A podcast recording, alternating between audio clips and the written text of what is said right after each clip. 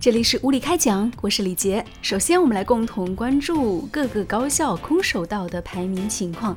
什么叫做空手道呢？所谓空手道，就是空手来到学校的意思。在我们今天一开始呢，来共同关注一份空手道的排名情况。在长三角地区，排名前五位的高校分别是江南大学、浙江大学、南京大学、南京师范大学、上海大学；而在珠三角，广州工商学院、深圳大学、华南师范大学、广州大学、暨南大学排名靠前。学生们是当甩手掌柜来到学校报到，而在一个礼拜的时间当中，会不停的收到各种快递。那这些快递呢，也可以说呢是千奇百怪，其中包括有电冰箱、席梦思、洗衣机、自行车、扫地机器人，甚至就连摩托车也出现在了大学菜鸟驿站。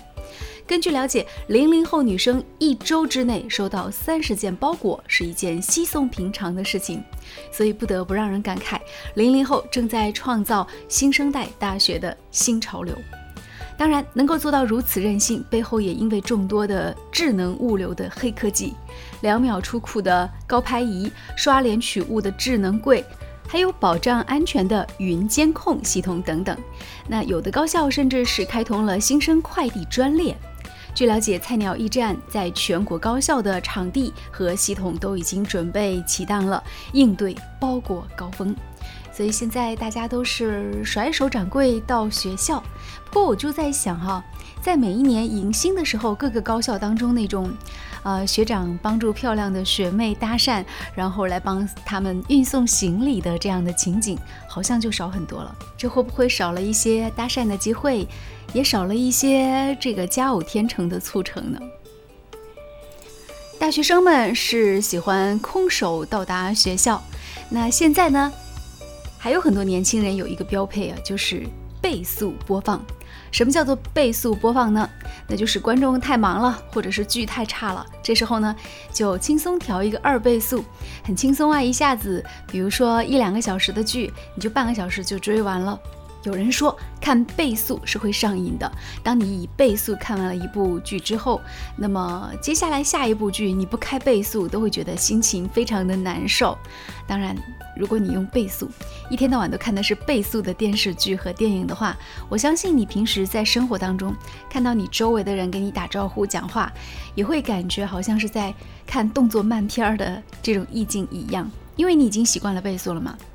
那谈到为什么要开二倍速呢？有人就说了，这个电视剧，呃，可能有一些情节我是想跳过的，不想看那么细致。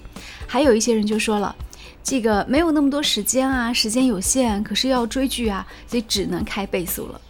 当然，还有一部分网友说，特别希望能够中国也拍出那样的让你眼睛都不能闪过一秒的这样的剧。其实这样的剧也是会非常的受到欢迎的。这个让我想到什么剧啊？我想到了英国的一个英剧，叫做《神探夏洛克》，喜欢的朋友一定会感受过。那个在我看起来，就是那个是要智商参与进去看的剧，不是属于傻白甜的剧，所以一秒钟都不能漏。所以我经常为了听懂某一句话，还会颠过来重新看一遍，根本就不要说开什么倍速了，恨不得开慢速来看。所以，这样的良心好剧，其实如果更多一些，我们还可以欣赏到演员更加细致的表演。就好像有人说，比如说啊，在看《如懿传》的时候，那有一些周迅脸上的小表情、微表情，如果你一旦开了倍速来看，你就完全看不到了。不过呢，之所以开倍速，还是因为目前的国产电视剧虽然在服化道方面有了一些进步，但内容还是出现了套路化，而且注水的感觉也比较明显。有的电视剧的内容撑不起如此长的集数，那么你就会选择注水了。这种情况之下呢，你会觉得非常非常的难受。再加上现在的演员表演又非常的夸张，让我就直呼想快进啊！所以。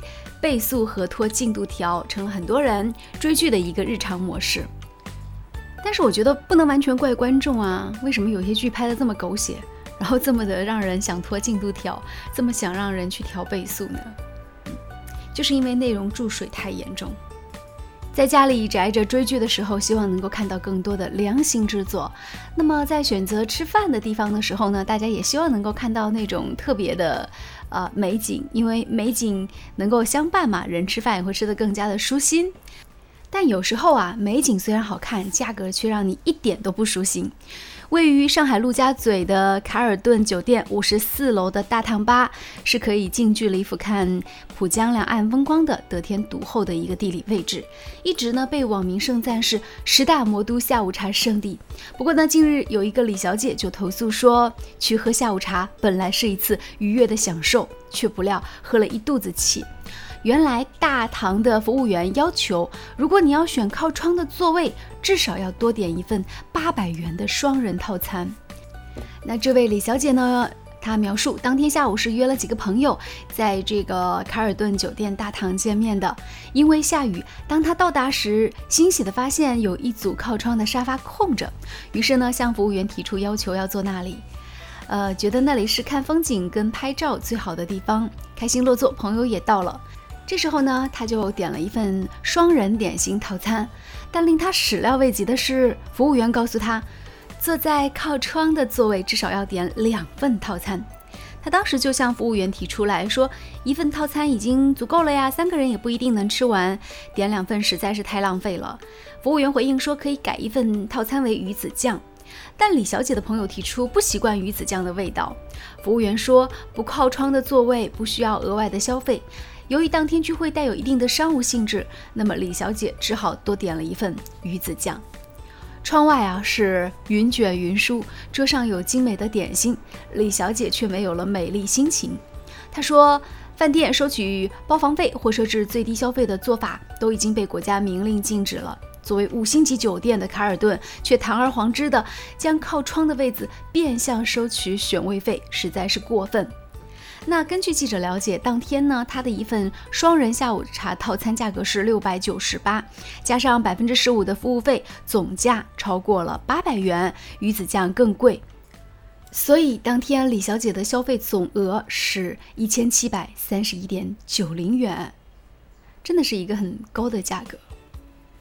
所以如果只是为了看江景，我觉得，嗯，是不是可以直接在这个外滩啊去？乘坐一下这个游轮呢，或者只是到这个外滩江边去走一走。其实看风景嘛，到哪里都可以看。为了这么个座位，花上这么多钱，说实话，欣赏风景的心情也被那个价格给吓没了。你说呢？好，今天的无理开讲就进行到这里。喜欢我就订阅我的频道哦，拜拜。